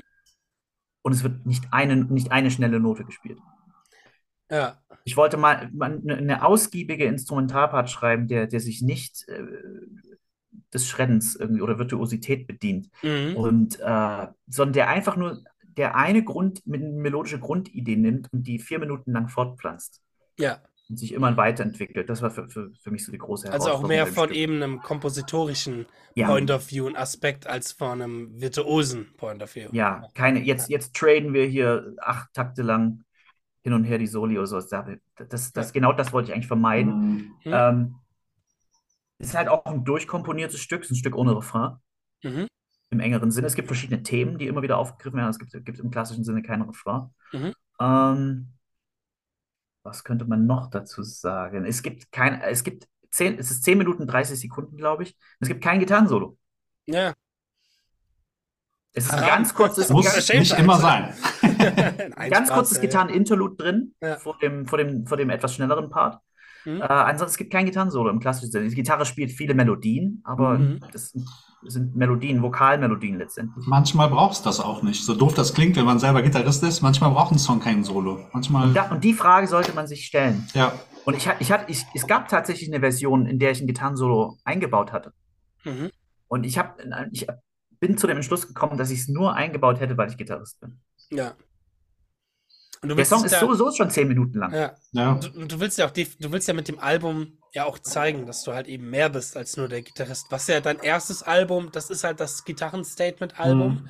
was du Visitenkarte, vielleicht auch so ja. ein bisschen, vielleicht auch so aus, aus, ich will mal sagen, Druck von der Zeit, wo jeder Absolut. Ja. äh, sein Gitarrenalbum, wo Andy James seine Gitarrenalben rausgebracht hat und keine Ahnung was, dass du da auch deine Gitarrenalbum rausbringst, um dieses Statement zu setzen. Ja. Das Kapitel abgeschlossen. Ich kann mir auch vorstellen, dass du danach wahrscheinlich dir gedacht hast, so, das habe ich jetzt abgeschlossen, jetzt kann ich mich dem größeren Ganzen widmen, so.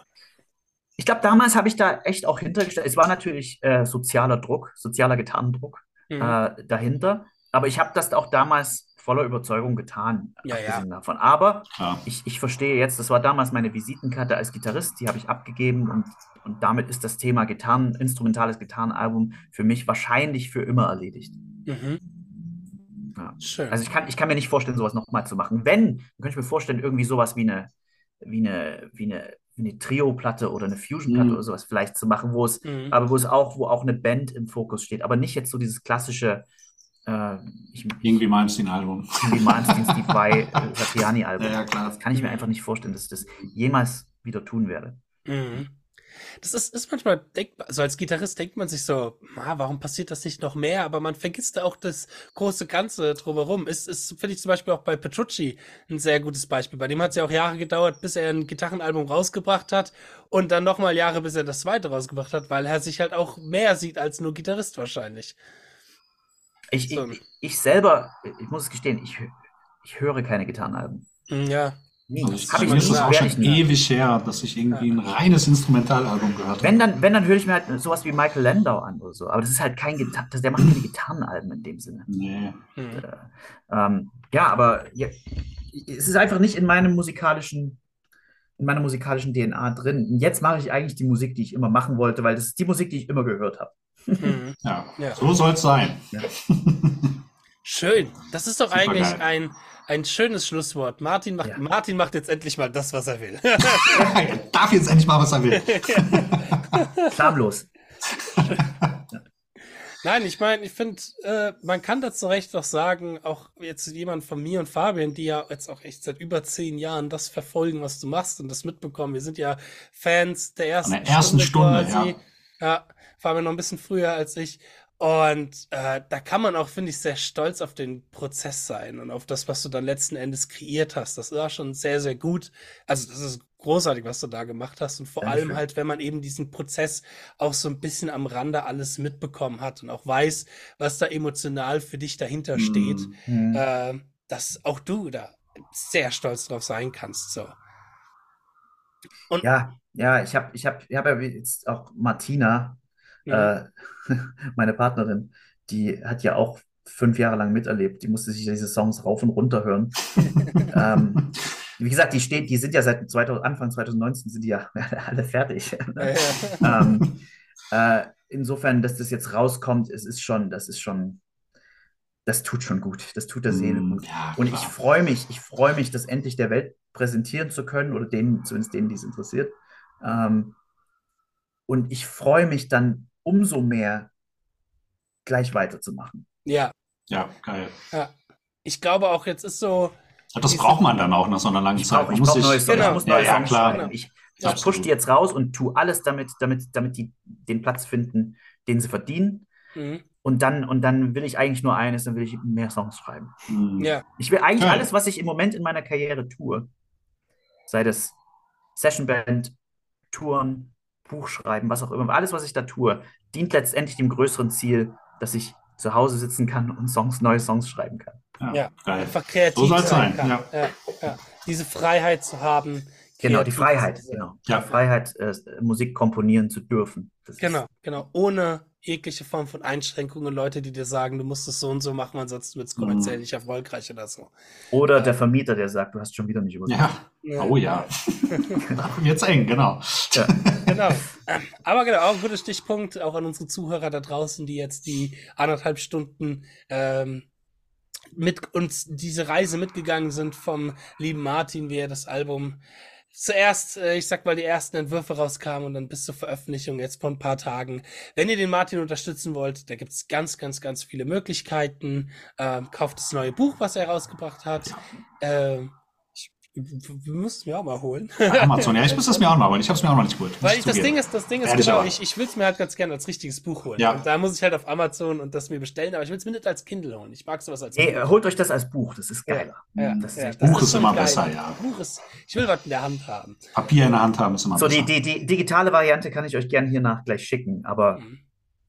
Ich glaubt mir, das Buch ist irgendwie geiler. Ist Aber bei geiler. PDFs ist immer das Problem, du hast die auf dem Rechner dann rumliegen. Genau, Das ist genau, so, ein Buch so nimmst du in die Hand. Ja, genau. Ja, genau. so Andere, wert. Ich glaube, das hat was mit der Zeit zu tun, aus der wir kommen, wo man sich dann Ja. immer noch mal so PDFs runtergeladen Ich hat. sehe hier den Notenständer neben dir, wenn du das Buch auf den Notenständer liegst. Ja. Das, hat, das, das, das zieht Ja. dich auf eine ganz andere Art und Weise Ja. an als eine deiner tausend PDFs auf Ja. dem Rechner. Genau, Absolut. das stimmt. Das stimmt. Das heißt, genau, äh, JTC gibt's immer noch viel Material von Martin, Klar. aber auch natürlich Oh ja. kauft das Album.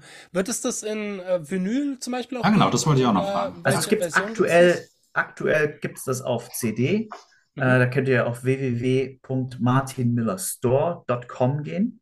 Da gibt es Mhm. auch eine limitierte Version mit meiner Signatur drauf. Ähm, Vinyl überlegen wir gerade, das sind leider die Umlaufzeiten sehr, sehr Hm, lange Dauert gerade. Erst, lange. Hm. und, und es kostet auch richtig viel Geld. Ja. Und ähm, da müssen wir erstmal schauen, wir gucken jetzt mal, wie die CDs laufen. Die laufen bis jetzt sehr, sehr gut. Ähm, und dann bieten wir das vielleicht im Nachhinein nochmal an. Aber jetzt so kurzfristig, wer jetzt auf ein Vinyl wartet, holt euch lieber erstmal die CDs, wenn es kurzfristig sein wird. Genau. Und, habt- ansonsten Spotify, Apple Music, Tidal, Bandcamp, iTunes, das wird überall ab dem 31. verfügbar sein. Die Some- Something New, die Single gibt es jetzt schon, Ja. auch auf meinem YouTube-Kanal mit einem coolen Video. Genau. Genau. Also, und ihr habt's gehört in diesem Podcast, wenn ihr auch genauso klingen wollt wie Martin, dann kauft euch die MM1 und die MM7. Genau, nur damit. Nur Und damit Laney kriegt ihr den Martin. Und dann, dann schauen wir mal, was in, also jetzt, wann kommt das raus? Am, wahrscheinlich zweiten- dann 2. April, 3. dann April. wartet, wartet mal die NAM ab. Hm. Ah. Nochmal neue Neuigkeiten, von denen auch Weiß ich nicht. News, ich News, nichts News. wissen Ich oder habe das jetzt einfach so ins, ins einfach so gesagt. nur. Lass uns mal offen. ich bin sehr, sehr Da gespannt. bin ich auch gespannt. Und dann kann man dich natürlich ja auch live sehen mit deiner Session-Band zwar. Äh, Besonders jetzt bald hier in, in unserem Lande. ne? Genau, genau, Genau. In Deutschland bist du für vier Ja. Tage auf Tour. Sag, du- kannst du gerade ad hoc sagen, wo und wann? Also wir haben fünf Termine. Einer ist allerdings ein Festivaltermin. Das ist am 5. Mai in Montreux. Ansonsten haben wir vier Termine Ende Mai. Wir haben Berlin, Köln, Aschaffenburg. Aschaffenburg und noch einer war es, äh, Utrecht. Das ist dann in Holland. Genau. Und äh, dann schauen wir auch noch, dass wir im Oktober noch nachliefern. Dann, geil. gehen wir dann wahrscheinlich auf eine größere Tour. Sehr schön. Nice. Ich denke mal, ich werde Aschaffenburg und Köln dabei sein. Köln bin ich auch Yeah, dabei. man. Köln, dann sind wir dabei. Fabian in Köln, geil. Klar, natürlich. Sehr geil, freue ich mich. Genau. Und ähm, genau, und dann sieht man dich natürlich auch auf sämtlichen anderen Veranstaltungen, Guitar Summit und so weiter und so fort. Auf dem Guitar Summit sind wir dieses Jahr Samstagnacht. Äh, Uh. wird Headliner. Nice. Geil, geil. Das heißt, ja, es wird dieses Jahr viel Martin Miller geben. Ob es euch gefällt oder nicht, ist uns ganz egal. Das äh, kann man nichts dran ändern. Sorry. ja gut. So, und dann würde ich sagen, genau, habt viel Spaß mit dem Album.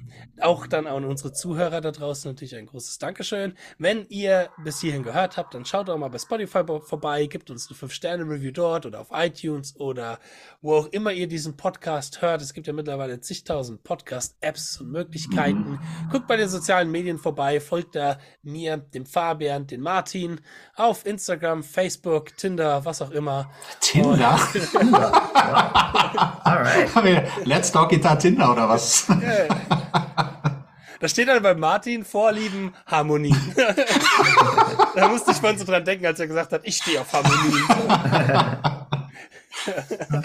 ähm, ja.